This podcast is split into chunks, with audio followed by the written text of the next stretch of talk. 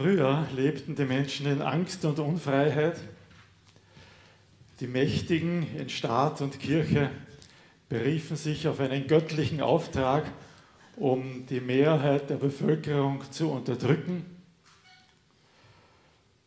Sie drohten mit himmlischer Bestrafung, mit Teufel und Hölle, um, damit nur ja niemand aufmuckte gegen die Mächtigen. So haben sie ihre eigene Macht zementiert.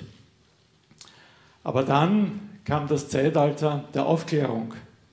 Dann kamen Gleichheit, Freiheit und Brüderlichkeit. Dann kamen Demokratie und Gleichberechtigung. Und diese mittelalterlichen Machtstrukturen wurden hinweggefegt. Veraltete moralische Vorstellungen wurden beiseite geschoben und durch liberale menschliche Ordnungen ersetzt. Und so leben wir heute in einem Zeitalter der Freiheit. Gott und Religion haben ausgedient, die Mächtigen sind kontrolliert und können sich nicht mehr äh, willkürlich ihrer Macht bedienen. Vernunft und Toleranz haben gesiegt. Das ist so, und so in etwa die Erzählung der Moderne, die Erzählung die wir irgendwo mit, mitbekommen in unserer Umgebung, immer wieder. Ganz kann man sich dem nicht entziehen, nicht wahr? Ich bin auch sehr froh, dass wir in einer liberalen Gesellschaft leben, dass nicht irgendein Machthaber uns die Polizei hereinschicken kann und weil er halt die Christen nicht mag oder die Freikirchen nicht mag, uns alle ins Gefängnis sperren oder umbringen lassen kann oder vertreiben oder was auch immer alles passiert ist. Ich bin froh, in einer liberalen Gesellschaft zu leben. Aber stimmt diese Erzählung von Freiheit so, wie sie uns mitgegeben wird? Die Bibel beginnt interessanterweise auch mit einer Erzählung der Freiheit. Zumindest gleich im zweiten Buch Mose lesen wir, wie Gott das Volk der Israeliten aus der Gefangenschaft in Ägypten herausführt, wie er sie, die dort versklavt waren, herausbringt, ihnen am Sinai eine neue Ordnung gibt, ein neues Gesetz, eine Ordnung der Freiheit, wo sie in Freiheit leben und ihrem Gott dienen können. Und er möchte sie nach Kanaan führen, in ein Land, in dem sie frei sein werden. Zwei Erzählungen von Freiheit. Welcher sollen wir Glauben schicken, schenken? In der einen ist Gott der finstere Tyrann, der von den Mächtigen verwendet wird, um die Menschen in Unterdrückung zu halten. In der anderen Erzählung ist Gott es, der sein Volk in Freiheit führt und will, dass sie frei sind. Welche Erzählung glaube ich? Was ist Freiheit eigentlich? Woher merke ich, ob ich frei bin? Woher weiß ich, ob das, was ich mir wünsche, mir wirklich Freiheit bringt oder nicht? Ich habe da schon einmal etwas erzählt, vielleicht kennen es manche schon, aber ich erzähle es trotzdem noch einmal, weil es so gut herpasst. Ein Flugzeug fliegt über eine weite bewaldete Landschaft. Dann sagt der Pilot zum Co-Piloten, siehst du den Fluss da unten? Dort bin ich aufgewachsen, dort habe ich meine Kindheit verbracht. Oft bin ich als kleiner Bub an diesem Fluss gesessen, habe die Füße ins Wasser baumeln lassen und habe hinaufgeschaut zu den Flugzeugen, wie sie da oben fliegen und habe mir gedacht, wow, was muss das doch für eine herrliche Freiheit sein, da oben in so einem Flugzeug über die weite Landschaft zu gleiten. Und so bin ich Pilot geworden, deshalb habe ich diese Ausbildung gemacht. Und heute Heute sitze ich hier in diesem Cockpit und schaue hinunter und denke mir, wie herrlich wäre es doch, da unten an diesem Fluss zu sitzen und die Füße ins Wasser baumeln zu lassen und in den weiten Himmel hinaufzublicken. Weiß ich denn, ob das, was ich mir wünsche, mich wirklich frei machen wird? Oder stelle ich dann nicht im Nachhinein fest, eigentlich war es umgekehrt, eigentlich war ich früher freier. Dieser Mensch hat viel investiert an Kraft und Geld und Zeit, um seinen Berufstraum wahrzumachen. Und am Ende stellt er fest, die Freiheit, die ich mir gewünscht habe, die habe ich so nicht gefunden. Wie ist es bei dir und bei mir? Wissen wir, was uns wirklich frei macht? Oder haben wir einfach nur Ideen, gaukeln wir uns etwas vor, bilden wir uns ein, dass uns manche Dinge einschränken, die in Wirklichkeit zu unserem Schutz und zu unserer Freiheit dienen und wünschen wir uns Dinge, die uns in Wirklichkeit unfrei machen würden. Diese Geschichte ist ja noch vergleichsweise harmlos. Ne? Sie bringt uns zum Schmunzeln. Der Pilot, der geglaubt hat, er wird frei, wenn er da oben in einem engen Cockpit sitzt. Ja, es ist ein bisschen zum Lächeln, aber wie viele Menschen gibt es doch, die auf der Suche nach Freiheit Entscheidungen getroffen haben, die sich als ganz fatal für sie herausgestellt haben, die sie in ganz furchtbare, schlimme Abhängigkeiten gebracht haben. Drogensucht, ausbeuterische Beziehungen, Schulden, die einen erdrücken. Sie wollten eigentlich nur frei sein, sie wollten die Einschränkungen, in denen sie sich nicht wohlfühlten, loswerden und haben Entscheidungen getroffen, die sie auf einen ganz falschen Weg gebracht haben und in ein ganz viel schlimmeres Gefängnis als das, aus dem sie ausgebrochen sind.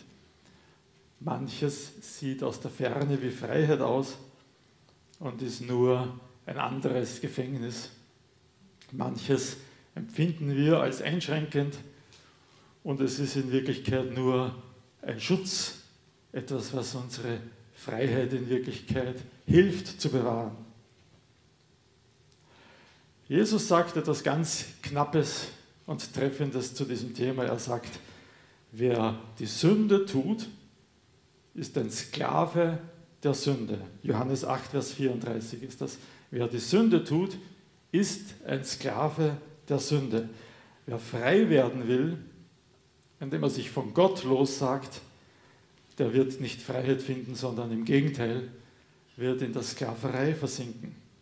Und deshalb sagt Jesus ein paar Verse später, Vers 36, wenn euch der Sohn frei macht, dann seid ihr wirklich frei. Also Jesus sagt, wahre Freiheit findet ihr in Wirklichkeit dann, wenn ihr euch an Jesus bindet, an Jesus haltet. Aber kann das denn stimmen? Ist das nicht irgendwo ein Widerspruch?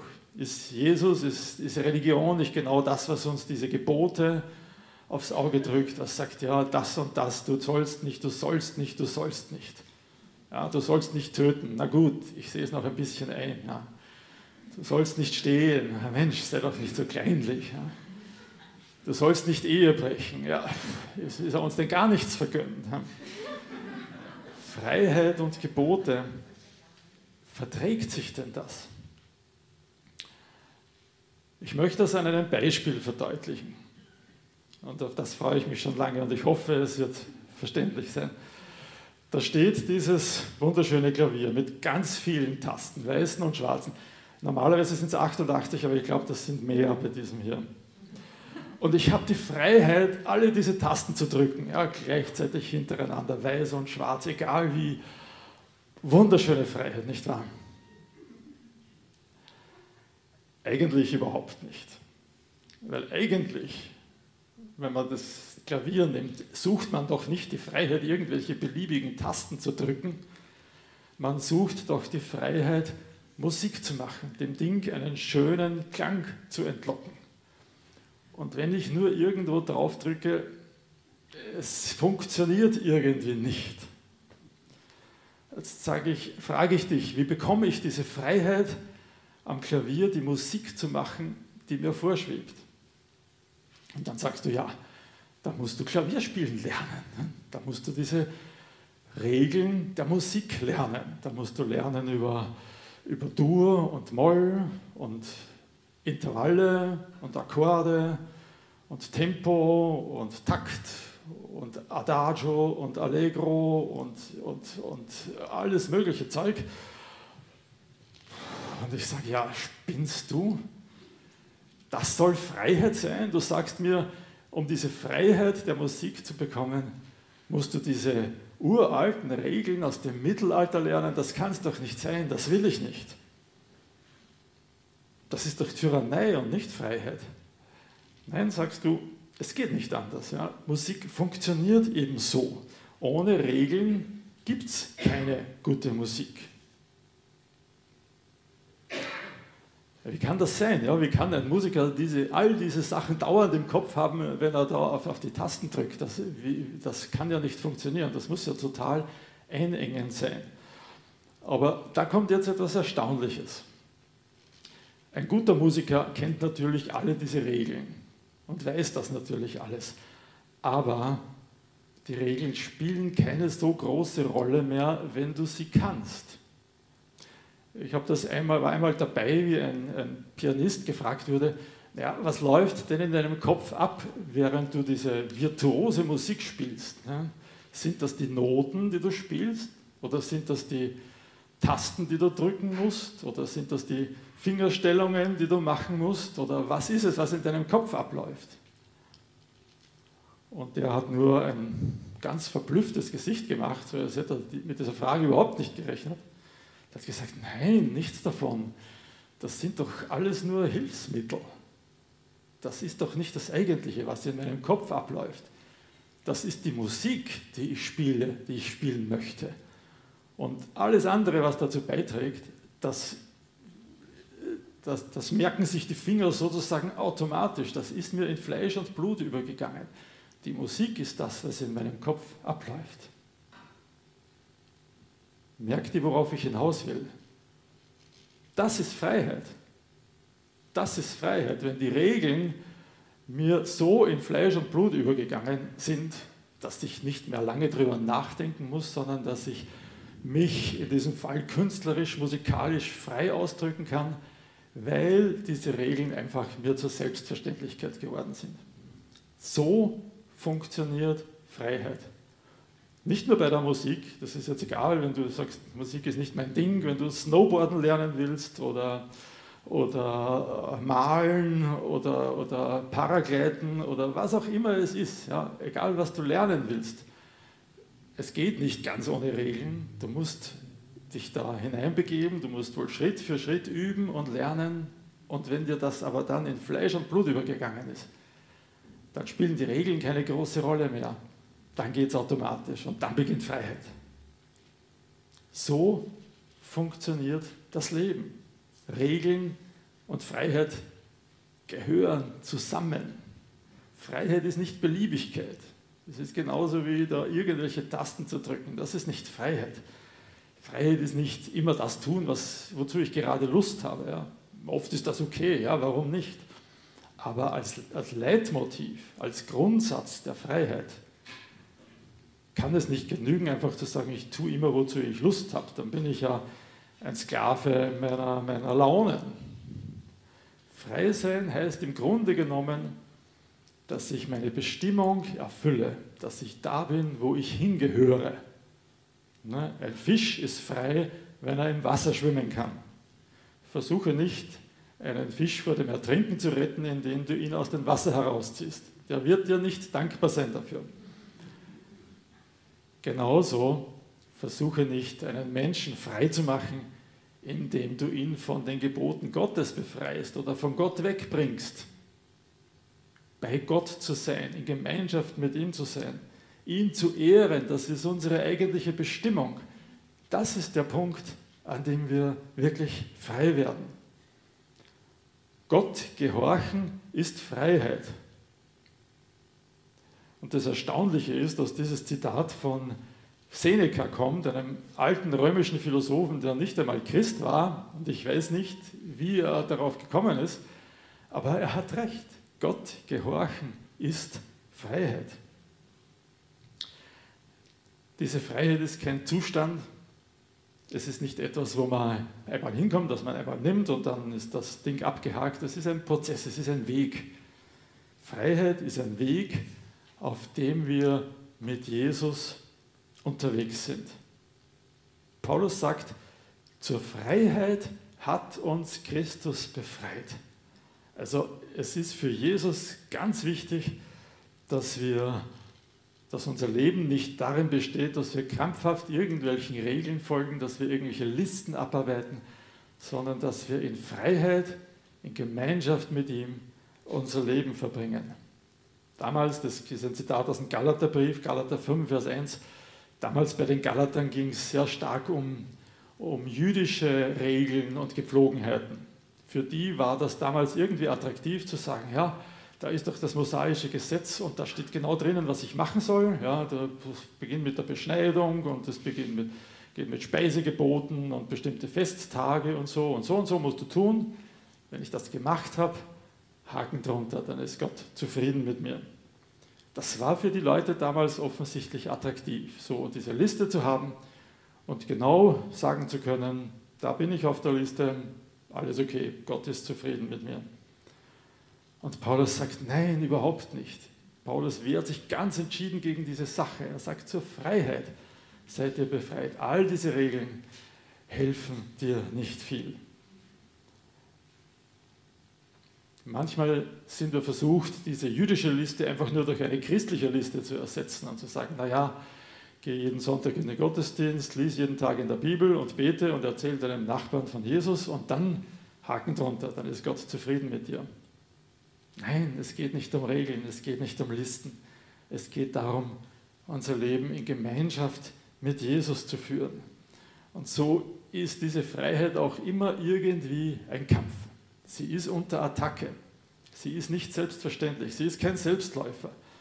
Wie der Paulus, ja, Galater 5. Zur Freiheit hat uns Christus befreit. Nun lasst euch nicht wieder von irgendetwas versklaven.